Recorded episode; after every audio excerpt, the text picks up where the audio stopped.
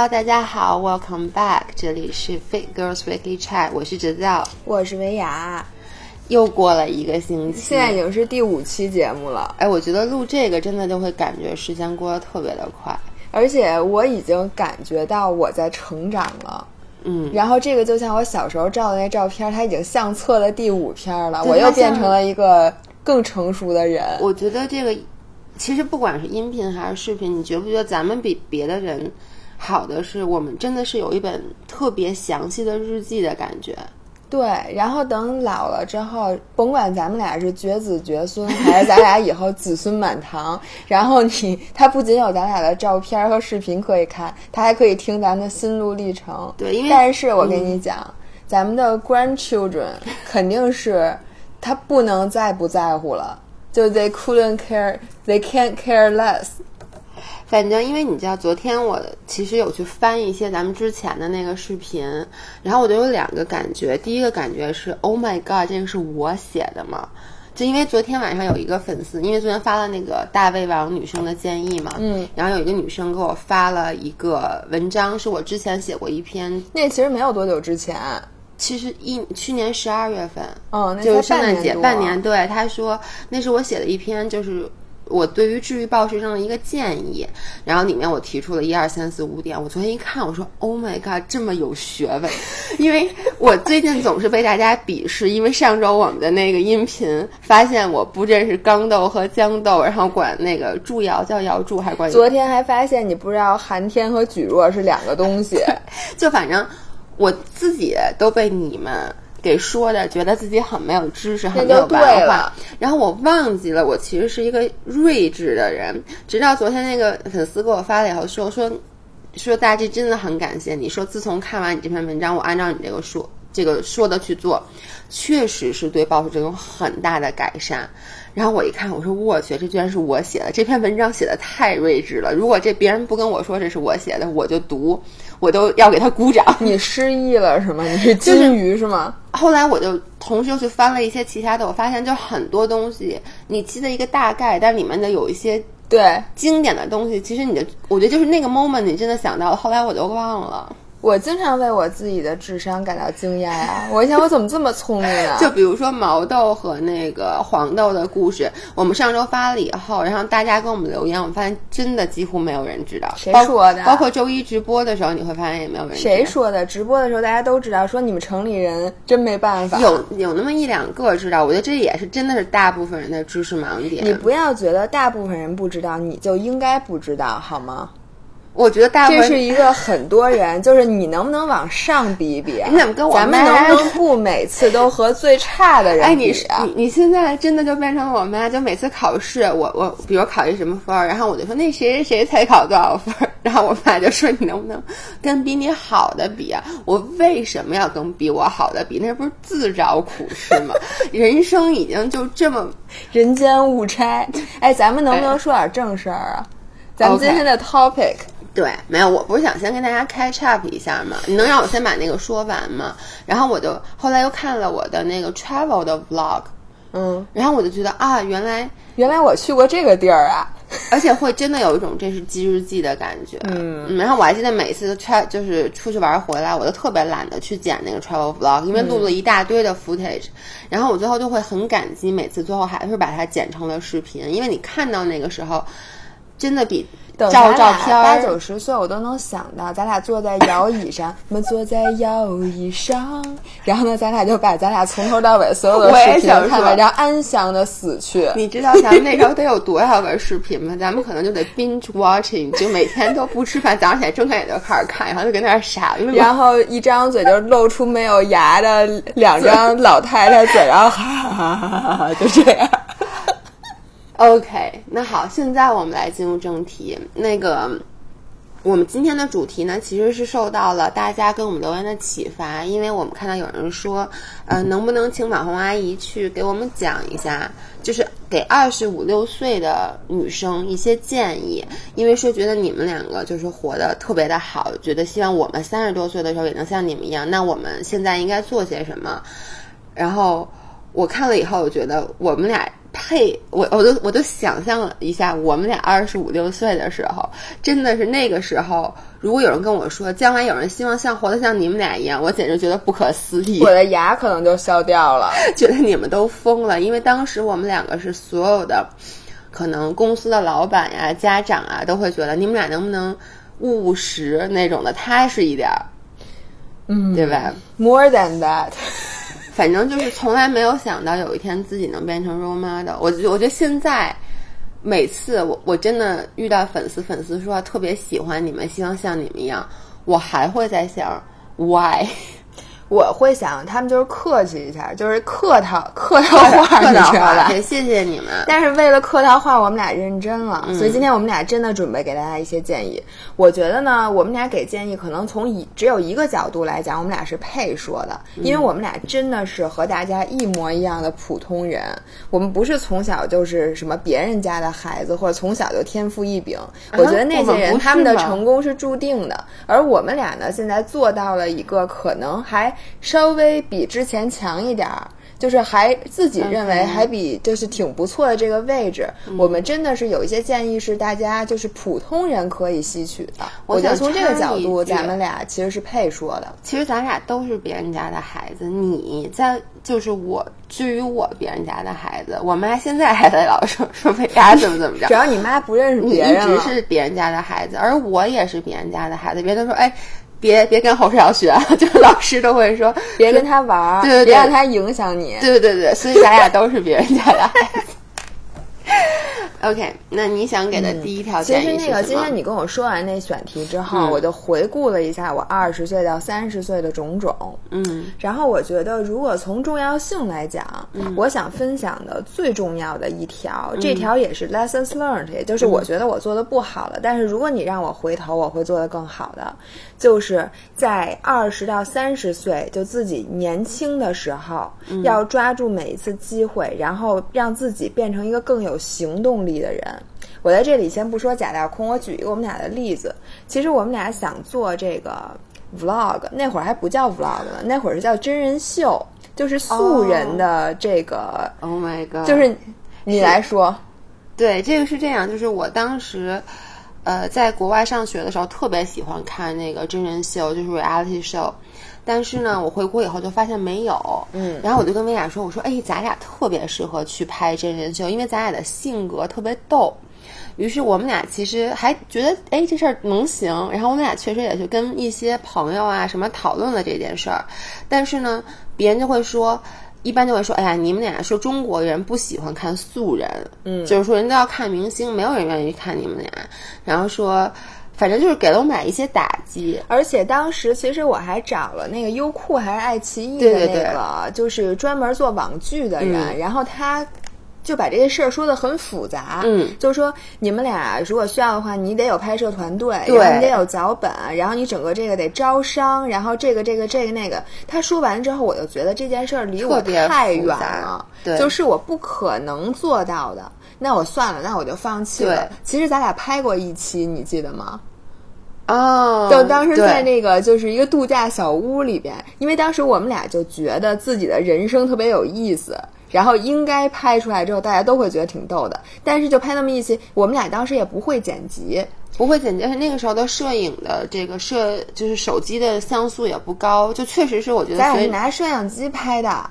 小的那个 DV，、但是呢，当时还是用 DV 呢，但是它不是那么方便，而且我们俩完全不知道该怎么把这个片子剪出来，然后就拍那么一次之后，这件事儿我们俩谁都没有再提过，就在那个之后的好多年间，其实就是因为如果当时我们。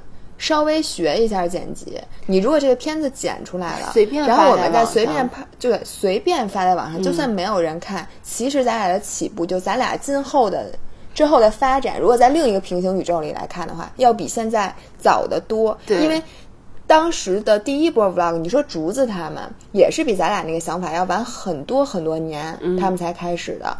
咱们如果从那个时候开始，咱俩就是中国 vlog 界的鼻祖，你信吗？其实真的，你现在想一下，那个时候。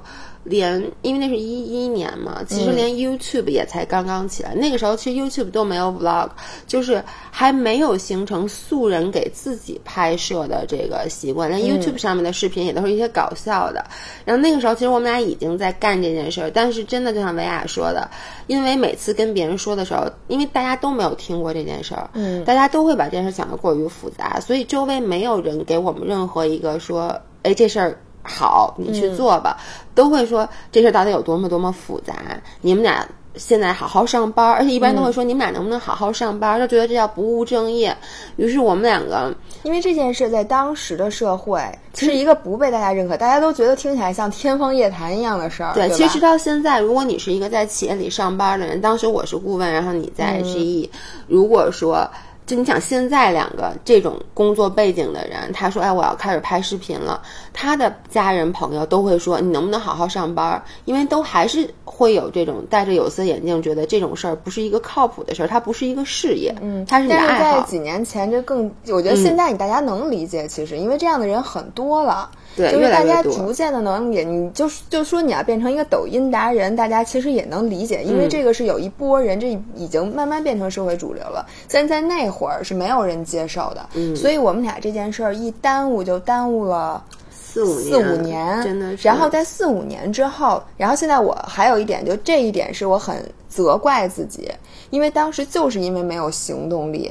然后呢，自己心里就先不信了。你只要心里不信了，这个就完蛋了。对，就你怎么着都不行了。但是我感谢自己呢，是在三十岁那年，我们俩又把这件事儿捡起来了。对，如果当时，其实当时再次开始的时候，它的难度要比跟之前没有区别。嗯，就是我们俩仍然不会剪辑。我们俩仍然是白，对，其实真的是白手，就是我们俩是现学的剪辑，然后现开的平台，我们的平台真的粉丝数是从零零开始涨到现在的这个阶阶段，对。然后呢，所以我真的是觉得那会儿咱俩太棒了。如果咱们当时其实有一点点微妙的东西，比如说那段时间，如果咱俩的工作比那会儿忙，对，或者说。生活有其他的事情出现，可能咱俩这个事儿到现在也不会开始。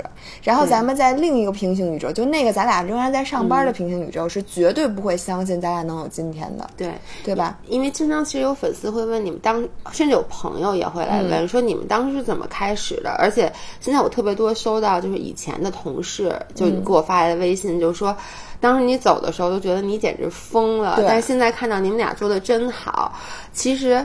就像维亚说的，当时我们俩依旧也是很没有行动力的，因为我们一开始有这个想法是想拍一个真人秀，那是可能一一年的事儿。我们俩那个时候二十六岁，对吗？二十五六岁。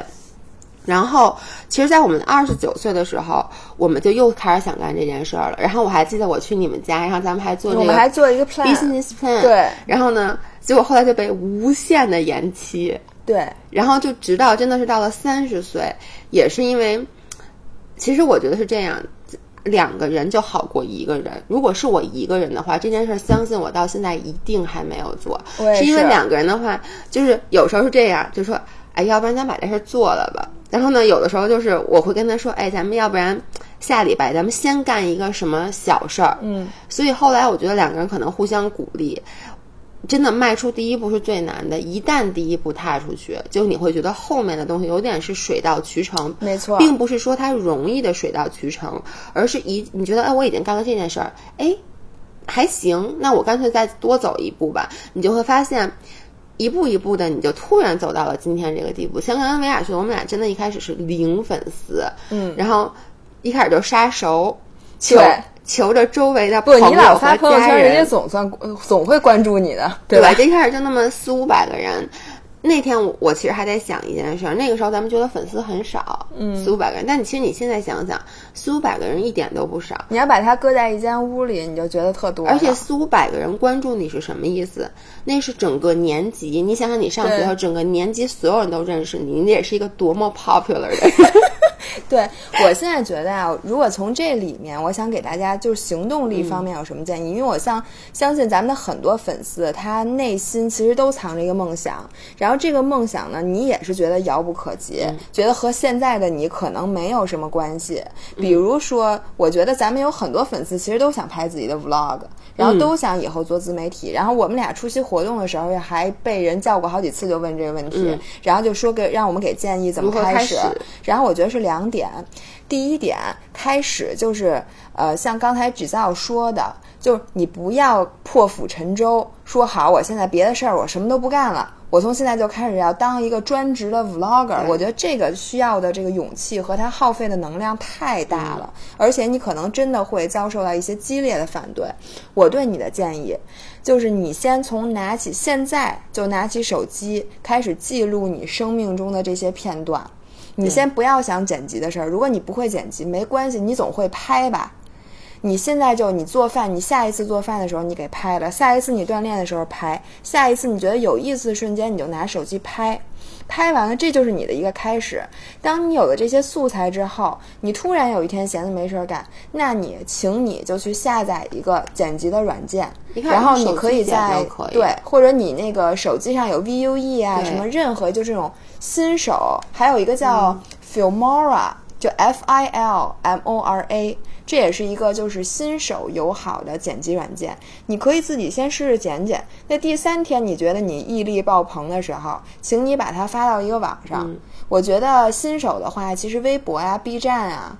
或者你发个抖音什么的，这些都是比较适合新手发布这个 vlog 的平台。你要短一点，你就发在短视频平台；长一点的，你就发在长视频的平台。你先发上去，然后你会发现，哎，这个流程没有我想那么难。接下来你再开始说，哎，我做个选题吧。对，我今天就拍我吃饭，明天拍我训练，后天拍个心得。对，然后你会发现，你不知不觉的就开始了。这个是一个开始，大家要。Start with something small。哎，说的太对了，就千万不要一开始就把这个图画的特别的，就把饼画的特别大，然后弄一个特别就是，嗯，怎么说呢？特别复杂，而且你就会把这件事想的特别的美好。我我有一个特别简单的例子，就是在我们俩开始做这件事以后，周围很多朋友都开始想做。然后呢，我有一个朋友，他就他自己其实大学学的就是摄影，然后呢，他原来学的。在在电视台做编导的，那我觉得这个世界上没有人比他更适合去说拍 vlog 的。他是一个外国人，嗯，然后呢，他女朋友还是一个中国人，然后他们家还有很多猫，有七只猫。我觉得他的整个 set up 都是特别特别适合去做这件事儿的。然后他就给了我建议，他说你们得换相机。他说，因为他从一个专业的角度讲，说你们拍这个视频。呃，效果不是特别好，就质量还可以提升。说你们俩的这个收音不好，于是他提完了以后，我和维亚就第二天立刻开会，然后就更换了我们所有的摄影的这个设备，包括收音什么的。然后呢，他我就跟他我就跟他说，我说你现在做的特别简单，你就先拍拍你们家猫。我说因为 B 站或者很抖音都对小宠物是非常非常的喜欢的。我说你就先开始拍，随便拍。但他就说：“哎呀，我跟你说，拍动物特别的复杂，你得这个，你得那个。”然后我说：“我知道，你从一个专业角度讲，你肯定想把那个宠物怎么拍的，这个毛怎么亮啊，什么根根分明。但是其实大家不 care，大家 care 是：哎，你家猫很可爱，它发出的这个叫声很很逗。你不用做过多的剪辑，你先开始做这件事儿。然后这件事现在已经过去两个月了吧？然后我就前天跟他 check 的时候。”我说你开始拍了吗？还说哎呀，我还在等我新买一个灯还没到呢。对我跟你说，有这么一类人，就是他永远都开始不了，对，因为他想做他他的这个叫什么呀？座右铭就是要不我就做最好的，对，要不我就不干。这样的人最后都是不干，对，因为说实话，你不可能做最好的，一下一上来你就做最好的，你一定会有各种各样的。不好的地方，这些地方是随着你在这个做的过程中慢慢的改善的，甚至直到最后，你也不可能完美。你如果一开始上来就追求完美，那就像你说的，你永远开始不了。因为我那个朋友他就说，今天说灯，然后呢，他有那么好的摄影器材，我觉得我说我说其实你真的不用，你用手机就能拍，拍猫真的用手机就能拍。但他今天什么又说布景，然后明天又那个，真的两个多月了还没有开始拍。对，而且他这个就这样，真的是一类人。我觉得我之前认识很多这样的人，他们都是在外企或者在大的公司干了时间长的，因为大公司它会让人变成就是养成一个坏毛病，因为。这个是一个太好的平台，就每一个大的公司，它平台太好了，而且你其实是站在巨人的肩膀上，就是你所有的一切，包括这公司的流程，然后这个团队，然后你的供应商什么的，全是最好的，你就习惯了待在这个舒适的舒适的这个 team 里面，你就觉得你干一个事儿必须语出惊人。对，但其实你离开外企之后，这其实对我们俩来讲都是这样的。对，你一下就发现。做了这件事儿比完美要重要的太多。对，就是我之前一直就把这句话写在我的桌子上，叫 “Done is better than perfect”。就是大家很多人就看完这句话就不理解，说什么叫说这事儿做完了比完美重要，就完美好。当然完美好了。对，但是完美就意味着，有很多时候，就像咱们这种创业的，或者说这种自媒体，完美就意味着这事儿你压根儿就不干了。我觉得完美是建立在做的基础上的。我们做 OK，那做肯定你是希望做到更好，但你不能说我为了完美，我一直就在想，因为我现在做不完美，那我先不做。这就跟很多人说，呃，为什么不生孩子？说因为我现在没钱。其实 there is no perfect timing。对你做很多很多事儿，就包括嗯。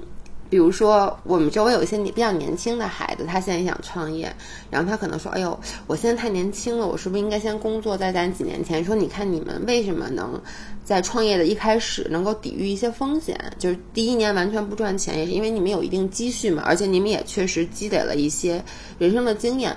我承认这个是区别于我们和其他可能一些博主的，就是我们因为有比别人可能更好，就是。”不能说更高的起点，而是说多一些。咱们唯一的优势就是岁数大呗，就是这意思吗？就是我们其实有一些资源，或者说我们有一些人生理念，就是我们在做的时候，比如说大家说，哎，你们的内容质量会更加好，这确实是我觉得不可否认，因为咱们在外企就是一天到晚上班，然后呢去做了很多事儿，是这个基础。但是我说。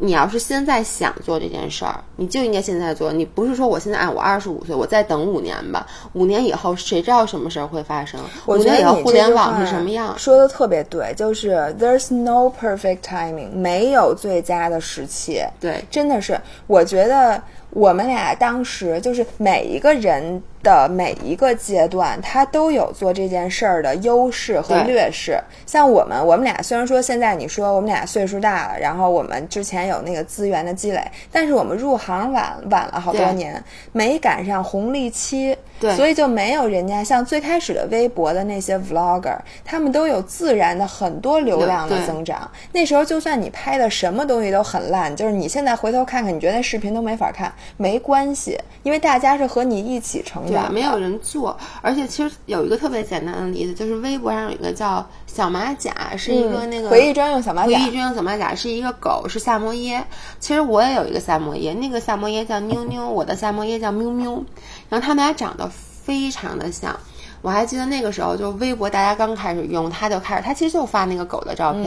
然后我还开了一句玩笑，我说：“哟，我说这狗跟我们家狗长一样，我也应该发，因为其实那个狗，说实话，狗和人。”最大的区别在于，它们没有什么区别，嗯，就是人还能说，哎，他这事能干成，我干不成，因为我毕竟缺少很多它的特质。但狗就是 be fluffy，你明白我意思吗？它就蹲在那儿，变成一个大毛球就行了。然后我就说，说完以后，我就没做，嗯，然后就看着回忆专用小马甲越做越火，越做越火。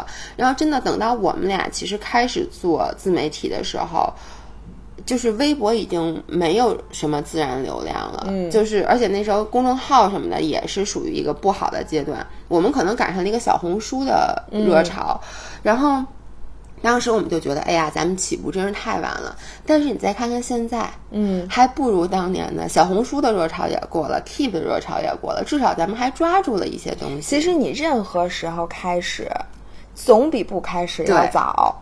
对，就是你现在你就觉得，哎呀，我这波已经晚了，我就你看人家都做这么好了，我现在没有。然后还有一点是大家经常犯的问题，我觉得就是你非得找市场的独特性，嗯，非要进那个，非要说就没有人做这个我才能做。对，其实真的不是这样的，就是只要你现在开始做了。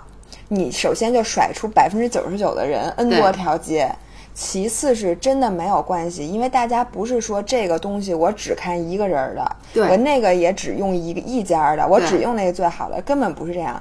你就看你们现在呃骑多少种共享单车，对你就发现，比如说我是小黄车的那个，或者说什么是绿的，什么什么色儿的车吧，你说都这么多车了，我还做吗？你做了，你照样成功。对其实就是你做了就比没做要强，对吧？对所以我觉得这一点就是大家甭管你的梦想是什么，你只要是那种在一个有竞争的行业，或者说这个行业你完全不了解或者什么的，我觉得你最大。最主要的，你需要确认的就是你这个东西是不是你内心的热情。哎，你说的特别对，就是我们发现，其实所有的阻碍都不是阻碍，但是如果这个东西你不是发自内心的喜欢，你只是想赚钱，那我就劝你还是考虑考虑考虑，因为能不能赚到钱这件事儿，最开始你谁也不能确定，对。但是呢，就是你喜不喜欢这件事儿，如果你不喜欢，你你特别早晚，你肯定会放弃。就跟好多人问我们说，你在最开始的时候，就你们在没有粉丝，就你每一条公众号的推送或者你每条微博只有几条留言，或者说是就是没有留言就有有二百个了 view 的。这种情况下，你们怎么坚持了那么长时间？因为我们俩的量是半年以后才起的，嗯之前那半年我们俩跟现在的更新频率是基本上一样的。对，甚至更多。我记得有一段时间咱们还一周四更，就是做那个八周挑战计划的时候，哦对对对，人家说你们俩怎么能忍受？就是说没有人看你们俩还更新，而且还那么用心嗯的去写、写那么多字儿。对，其实说实话，你让我回去，我都没想过这问题。嗯。我就觉得，那我就想更新。这是一件我们喜欢干，就我们在做这件事儿的过程中，其实已经体验到了这个幸福感和快感，所以我觉得后来粉丝真的是一个 plus。我们俩一开始，坦白讲，线上这块儿没有想到能够做成现在这样，对真的就是说，哎，咱们做一做吧，完成一个就是年轻时候的梦想。所以我觉得这个是引出第二条，就是我想给大家的建议，就是为什么我们俩能在三十岁的时候，或者说为什么我们俩在三十岁的时候才去辞职做这件事儿，是因为在三十岁的时候，我们俩意我们两个意识到我们的兴趣已经足够强大到我们愿意把它变成事业了。嗯，我觉得就是。这是我一个很大的感觉，因为我小时候出国留学，我就发现老外都有大兴趣。如果你我不知道我们的这个听众里面有没有在国外上班上学的，你们会发现你的同事也好，你的同学也好，他们都有一样自己特别喜欢干的事儿。所以就是你看国外的公司一下班儿，老外们赶紧拎着包就走，因为他们组乐队的组乐队，然后呢什么去打球的去打球，就是他们有各种各样的爱好，骑单车的骑单车。但是中国的，你看一下班儿吧，都不敢走，一个是对他不敢走，因为首先老然后有兴趣也藏着掖着，都不敢发朋友朋友圈，都对。是分组的。因为老板不能，因为老板说实话他就没有什么兴趣，然后呢，他就觉得那我下了班儿，就是我的个人时间，我其实只有两两个做法，一个是回家，嗯，或者在公司。那 OK，那如果我家里没有一个让我特别想去干的事儿的话，那我就在公司待着吧。就他没有一个第三个就是大兴趣，所以我觉得为什么就是亚洲的加班文化这么重？为什么欧洲的加班文化那么少？其实就是因为人家都有大，因为当你的老板也有一个大兴趣的时候，他就能理解为什么你下班也要走，而他才不管你走不走了，因为他自己得走。嗯，我觉得这其实是也是一个结果，它倒不是原因，就是因为现在我们这个经济发展的是这个阶段，就是欧洲人也不是从自古就不加班的，他们现在经济的这个 GDP 的增速什么的，导致他们整个这个 culture 现在就是这样的。我觉得亚洲现在呢，你不能说我。就是我觉得这可能我觉得不能强加给大好家，就但是是我懂你的意思，但是我想说的其实是因为。就是在国外的话，他们从小的兴趣百分之九十都是自己挑的。就比如我喜欢打球也好，他们去参加各种，就是在中学的时候参加各种社团，他们都是自己的兴趣，不是说我妈逼着我弹钢琴，我才弹钢琴；我妈逼着我练书法，因为呃中国的小孩一般，我记得咱们小时候就那么几个爱好，你要么就学钢琴，嗯，要么就学书法，要么就学画画，嗯，就是如果你这三个都不喜欢，还可以学英语和奥数。对我觉得那个非管英语和奥数叫兴趣小组，我他妈兴趣扼杀了我们所有的兴趣，这些兴趣班儿。对，所以就导致我们对于兴趣这件事儿，我们就很冷漠，因为我们不知道自己可以发展而且自己的八百兴趣米 Q 了大家，把体育当成兴趣。哦，真的是，就其实为什么我我一直在说我对跑步很恐惧，就是因为我觉得这都是属于上上学的时候被体育课给毒害的，因为我永远都记得体育老师搬一小板凳儿坐在那个操场中间，然后就看谁不跑，最后就要罚他。然后现在其实你看，没有人逼着我们，我们自己也会去做很多的这种训练。所以我是觉得，如果你在二十多岁，现在你发现你自己还没有一个大的兴趣的话，我建议大家去找一个兴趣。我觉得这个不光是让你的生活变得更加充实，就你除了工作和回家以外，你有一个就是另外一件事儿能够让你开心。啊、其次呢，它能够让你认识到不同的人，因为我们之前也说过，就是我的朋友绝大部分。基本上除了维亚以外，所有的朋友都是通过不同的体育运动认识的。那不管你这个爱好是唱歌也好，体育也好，或者说有的人他喜欢，我记得有那种画画小组什么之类的。如果你真的喜欢的话，他会让你结识一群就是真的是志同道合，但又不是一个工作背景下的人，一下子就能扩展你的这个社交圈。我觉得这是第二，第三呢就是。像我们俩这样真的很幸运，就是这个爱好恰好又能变成一个事业，就是这件事儿真的是很多人都在最嫉妒我们两个。他不是说嫉妒你们俩啊拍视频啊，好像现在也有一些粉丝了，他们嫉妒的是。哎呦，你说你以前都是偷着摸的去健身房，就是那种的，每天他们都看到我，就是上班的时候等下班，下班就可以去训练。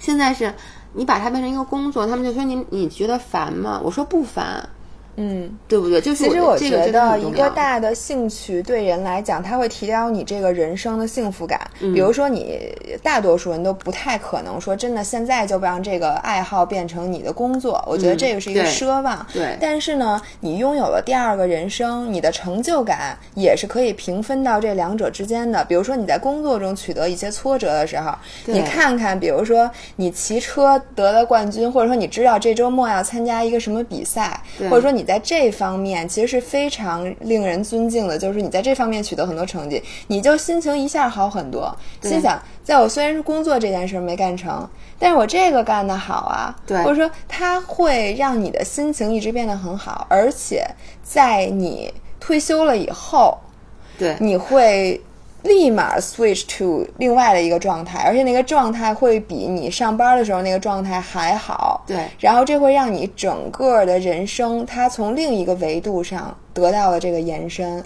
像我们上一辈人，就是像我爸这样的，嗯。他们都是一辈子其实就是为了赚钱，他没有机会有这种爱好，所以呢，在他们一旦不工作了之后，他们就非常痛苦，就是失去了主心骨，就他不知道该干什么。对他很失落。然后这一代人其实就两件事，一个挣钱，一个养孩子。对所以孩子就是他们的爱好。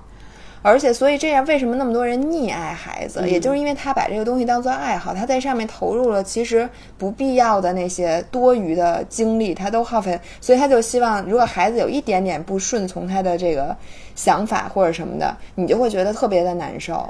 对，而且我觉得兴趣可以让你这个人变得更加丰富，因嗯为要不然我感觉就是一个二维的人，就是你你不觉得有时候以前就是比如说你跟一个同事出去聊天，好像觉得你们俩能聊的就是这个。嗯就是一般公司同事聊天聊什么呀？就聊工作，要么就聊就聊家里孩子，像你说的小孩上小学，他完全没有就这个人，你觉得这个人很很很死板，但是一旦你有一个兴趣爱好了，并且这个东西就是是你特别有 passion 的，你跟他聊天，你会看到他两眼放光，他会让你这个人变得变成一个很丰富的人。对，其实斜杠青年真的很有魅力。就比如说我原来就是关系到现在还联系的这些同事，嗯就比如说他玩铁三，或者他自行车公路自行车特别厉害，嗯然后你跟他聊天的时候，你就会特别为他的魅力感染，因为他在公司工作这么优秀，他同时在另外一方面其实也是很非常优秀的。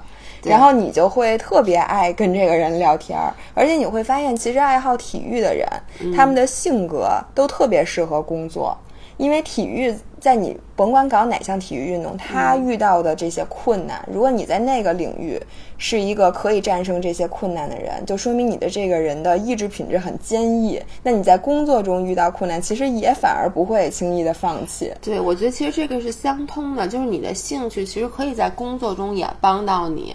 然后你刚刚说到这个，我想到就是我的柔术老师，他特别的厉害，他是。Shout out to 大门老师，他是中国的第七条本土黑带。然后，一般我们以前说到这个练体育的人，好像都是科班出身，就从小就是比如学武术的。他真的是一个跟我们俩一样是个学霸，工程师。对他原来是西门子的工程师，而且当时就是什么。考进大学的时候，成绩也很优异那种的，所以你会发现为什么他的课人特别多。就他现在是被公认的，就是业呃，在中国讲课最好的老师之一，因为他的逻辑思维能力，其实同时体会到了他对这件事的爱好上面。就是他讲课，一般老师只会告诉你动作。他会告诉你背后原理，就为什么你要这么做。比如说你需要用哪块发力，或者说你看这个杠杆长短，这个你听他讲课，你觉得这人以前一定是学工科的，嗯，就是逻辑思维能力非常的强。那他也是一个之前做工程师，后来真的就是喜欢柔术，然后练着练着说，哎，要不然我这件事儿好像也可以发展成一个就是 career，变成一个事业。然后他现在就变成中国最厉害的柔术家，所以我觉得。先开始，嗯，不要总觉得，因为很多人就觉得，就是哎，这有点难。就比如说，我们俩其实一开始步入体育界，第一步是钢管，钢管儿，嗯，然后当时也是觉得是又难又疼，但是呢，一开始的目的也不是很纯粹，一个是觉得这个摆拍照相好看，然后一个是觉得可以减肥，但是没想到。就后来变成了从钢管变成了可能拳击，又变成了走进健身房，到最后说我们俩的第一间教室其实就是一个钢管舞教室。嗯，因为当时我们俩就觉得，哎呀，你看这件事儿改变了咱们两个，我们希望让它能够改变更多的女生，让大家去能有一个新的兴趣爱好。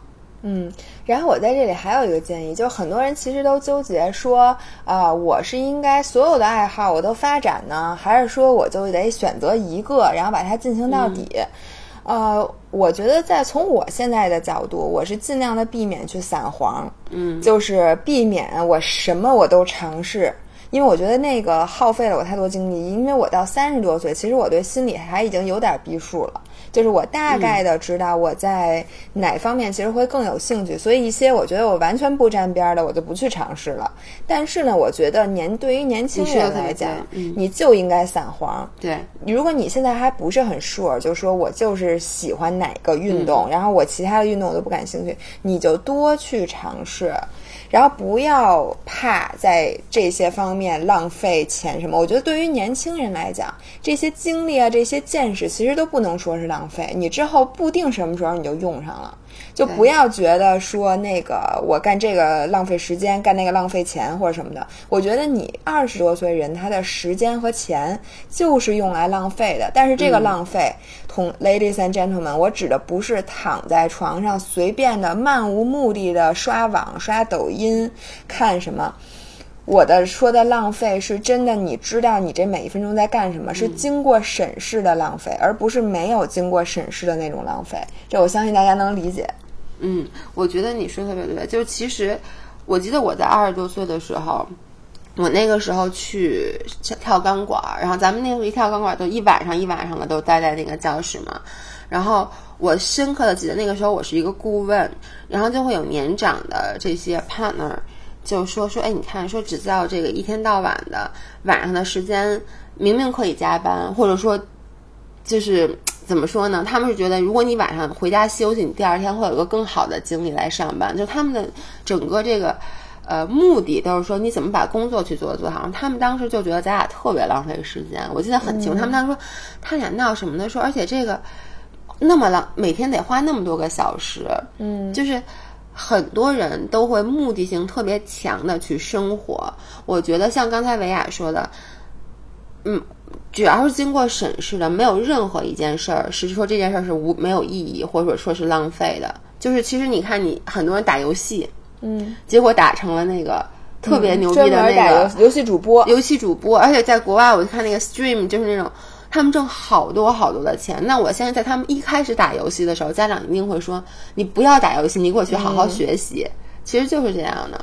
对，但是我觉得你就要想明白这件事儿，你在做的过程中，你要内观。嗯，你觉得你的人有没有变成一个 better person 或者说你在这段时间你的这个学习曲线，嗯，或者你就整个人，就还是把，整个人有没有变成 better person？我觉得这特别重要。就跟你跟一个人聊天，你说聊天叫不叫浪费？我觉得一跟跟一些人聊天就是浪费时间，但是跟其他的一些人同样的聊天，你真的就是在长见识，或者说你在丰富你的经历，或者说你在丰富你的情感，或者是说你在进行充分的高效的放松。就任何一种，其实你就是没有浪费。但这点你没有办法从外人是看不出来你到底是在在不在浪费时间的。就很多时候，外人觉得你是在浪费时间，但是像刚才薇娅说的，你可能是一种高度放松。对我觉得这个也可以。比如说我，如果说我这个人是一个神经很紧张，比如像我是一个很焦虑的人，那我缓解焦虑其实就是看 YouTube。嗯，而且呢，坦白讲，我看的很多视频是没有什么营养的。嗯，就是大部分时间我是看一些没有目的性的一些搞笑的视频，但是这件事能让我高度放松。嗯，就是比如说晚上睡不好觉，或者说我刚工作完，或者我有一些工作上的压力，我看完以后真的就哎，就能觉得整个心能一下就软下来的感觉。我觉得这是第一，第二是 surprisingly，我看的那些感觉上是觉得啊没有什么意义的视频，后来我发现其实我从拍摄也好，剪辑也好，我的风格会向那方面转，而且有的时候。它里面是埋藏了很多点，就是我们后来发现，哎，这个咱们、这个 idea 挺好的，咱们也可以拿来拍。就是是不是说，像昨天晚上我们俩在讨论我们之前的这个拍摄的视频，或者说我们做过的选题也好，就发现有一些是真的很有意义，就是立竿见影有意义的。比如说如何那个治愈暴食症，然后像维亚说的，就是给这些微胖女孩的一些建议，包括热量的那一个系列，那这种是纯干货的。OK，但是有的时候为什么我们还要去拍一些 vlog？看上去好像没有什么东西，就大家看了也就是图个开心。那为什么你们还要去拍这样的视频？其实同样，我觉得在拍这个视频的时候，第一我享受到了，嗯，就是我是真的是很开心的一个，就跟我拍干货视频，我完全是一个不一样的状态。它对于我来说，就感觉是在工作中放了一个小假，就 take a break 的感觉。而且我相信，对于愿意看 vlog 的朋友，大家也不要觉得说，哎呀，这篇视频里面没有干货，我是不是就浪费了二十分钟在看这个？我觉得，如果说你看完以后，你觉得开心，或者说我们的正能量影响到了你你，这么想，什么东西最重要？当然开心了。你说你减脂是为了什么？不就为了看见自己开心吗？那既然你看了这个视频就能开心，你连减脂都不用，你就直接开心了，还不好吗所？以好多人就是说躺在沙发上一边吃零食一边看达雅的视频，觉得自己瘦了。对，不不用瘦，你也可以开心，因为瘦也是为了开心嘛，对对吧？所以我觉得，就是大家其实你自己最知道，嗯你现在干的这些事情或者什么事情，是不是对你自己有意义的，还是真的是在浪费时间？我觉得我最每天最浪费时间的就是有的时候你会陷入到一种状态，就是你的大脑不知道，就是今天没有 purpose，嗯，然后你什么都没想，你比如你躺在沙发上，然后就是在看这东西，其实嗯你当时已经很累了。你说你其实去睡觉肯定不是浪费时间，嗯，对吧？或者说你真的看一个视频，你看一个电影也不是浪费时间。但有时候你就是在一会儿看看这个，嗯一会儿看看那个，最后你发现你什么都没干，但是一下就过了两个小时的时候，我每次都觉得这个时间是让我每天最好缩短的，因为你也没有在休息。嗯，反正我是这么觉得。我我后来发现，很多时候就像我刚才说的，我觉得好似在浪费时间看一些 YouTube 视频，后来结果就 turn out。它对我的影响很大，其实对我工作上，就是你看我为什么每天现在我是有目的性的拿出时间来去看那些 YouTube 视频呢？因为我发现，其实他们对我们的整个选题方面是有帮助。我觉得我最浪费的时间是什么？是焦虑。就有时候我会凭空的因为一件事而焦虑，所因为这个焦虑导致我干不了其他的工作，但是我又觉得我现在得干这件事儿。你你你理解我的意思吗？就比如做心理建设，对，就比如说，或者这么说吧，有的时候我觉得我不想去健身，我这身体已经很疲惫了，我今天也很困，我状态也很差，就是我今天的身体状态确实不适合去健身，但是我怕我不去健身我长胖，嗯，于是我就焦虑，于是我就去了健身房。但我去到健身房的时候，我我的效率很低，因为你本来很累。对你见过我，有时候你会问，就是你发现我在健身房，当然了，这种分情况，有时候你不是真的累，你是精神上更累，你身体然后你不累。到那儿其实就好了。对，但是也有一些时候是你身体本身已经很疲惫，你应该 take a rest day 的时候，你觉得我昨天吃多了，I'm not taking the this rest day，然后你就去了健身房，于是就保，比如说你在那待两个多小时，有一半儿以上的时间你是在玩手机，因为你累，然后呢，你练的时候你状态也不好，你的动作做的其实也不标准，那这个时候。就是说这件事儿，我是因为焦虑去做的。我明明应该拿，我其实还不如在家刷抖音呢甚至我刷抖音，就是因为我当时是身体上的累，我其实就应该让我身体得到适当的休息。我觉得这个对于我来说是一个浪费时间。嗯，我觉得其实每个人经过审视，都会发现你自己生活中经常干的一部分事儿，嗯，是浪费时间。你也特别清楚的知道你是因为什么。我觉得只要我们做一点点的改变，把这段时间不说让它消除，因为是不可能的，你让它减少，你整个人就会多了很多时间给你的大大兴趣。对，因为我觉得像我刚才说那个点，我发现很多就是大家给我们留言也说说呀，那个吃多了，所以什么就必须得说，感觉要不只要今天没去健身房，什么我就立刻胖两斤，只要最近一这两天吃多了，觉得自己立刻胖了。哎，你发现了吗？很多人就是浪费时间，像我，我很多时候就是在犹豫，就是我在想我到底干什么，哎，是吧？维然亚有好几后想了半天儿。维亚有好几次就是说我们说一起去健身房，他说好，然后他就开始，然后我就开始去化，也不是化妆，换衣服。换完衣服以后呢，说那我先喝口水，然后结果最后折腾了一个小时，说，哎我太累了，要不然我。看表，哎呦，这个也晚了，对对对对对要不甭去了。对，其实就是说你就是一开始没有弄清楚自己的需求，导致你去干。我我在最后说一个，我之前也干过一件事儿，就是我原来下班去跳钢管舞那地儿，就是可能就很堵车啊，下班那个点儿，就大概过去要花三十多分钟，甚至四十分钟。然后呢，有那么一次，我真的知道我今天还有点发低烧，我就真的不应该去。但是呢，我就觉得是我中午吃多了，因为中午同事出去聚餐，我说 OK，那我一定要去。于是我就特别冷，大冬天就冒着寒风，然后又堵车，吭哧吭哧四十多分钟到那儿，那课都上了快一半儿了。然后呢，你进去以后发现，因为课都上了快一半儿了，你跟也跟不上，然后你又很难受。于是我就在旁边坐着，坐完以后我又吭哧吭哧又打车回家，然后等于这第一这一个晚上就浪费了，第二第二天还发烧了。对，而且因因为你把自己折腾的更累了。对，对，我觉得这个其实大家就是，也就是咱们做电台的时候，你会想起来这件事儿。这平时大家就基本这事儿过去，你下回还这么干。对我现在真的是好，比如说你看我上周不是这个手受伤了吗？然后呢，我这周又真的没去上手术。其实昨天下午我还在跟我同学说，我说不行，我今晚一定要去上课。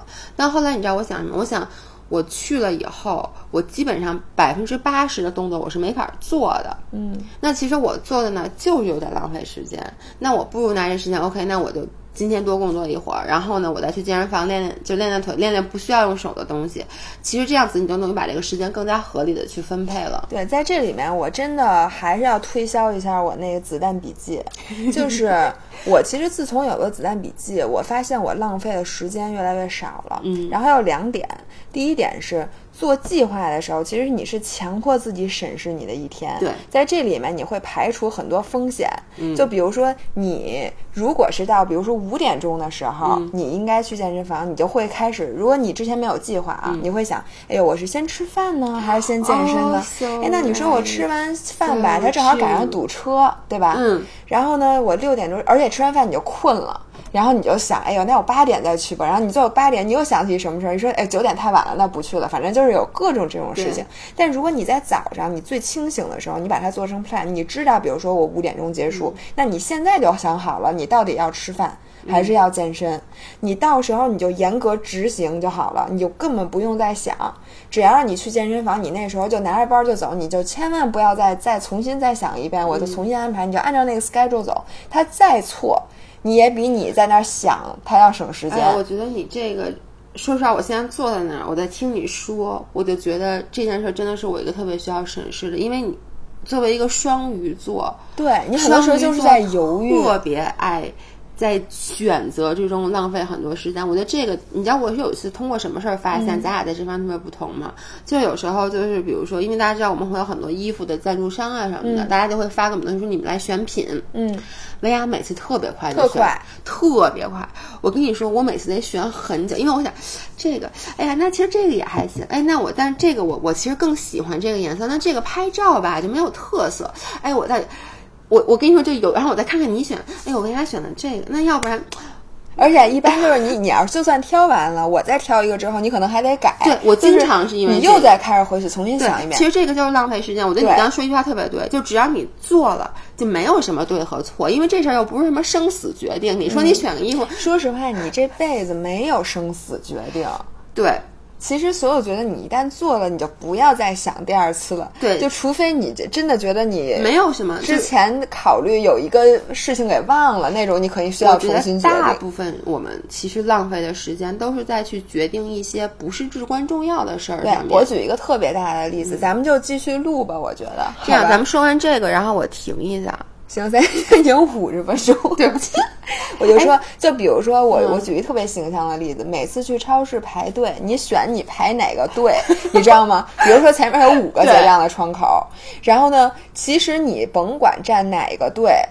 都比你站在那儿想我排哪个队要省时间，而且经常是你往这边走。其实开车也是并线，就是哎，我怎么一并过来这边就开始慢了。有时候你站在那儿选择的过程中，前面要排好多个人了。对对对，然后你就最后排在最后面，然后你永远，然后最后就会发现你选的最后精心选择那队是最长的，因为可能前面有一个人不会用微信，对对，还是怎么着。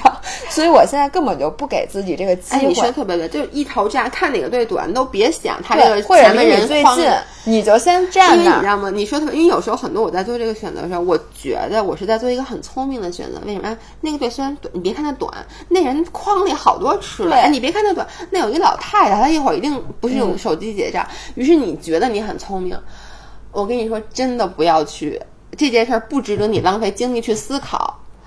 OK，那我们今天这个，我们不是每周现在改成两期视频了吗？所以我们俩决定把它变成两期视频音频。音频，对不起。那我们现在就会这一期，我们真的啊，可聊了五十分钟的，你们是不是得有打赏吗？这个没有，有有。OK，你们自觉去打赏，因为本来我们说的是四十分钟。喜马拉雅可以打赏，多给你聊了十分钟的这个。几毛钱，好几毛钱呢。然后下一期的音频我们会继续这个话题。其实我们俩是一天录的，然后我们会在周三的时候，然后跟大家更新。对，所以呢，今天就先到这里。那我要 pause，然后我要去上厕所。拜拜。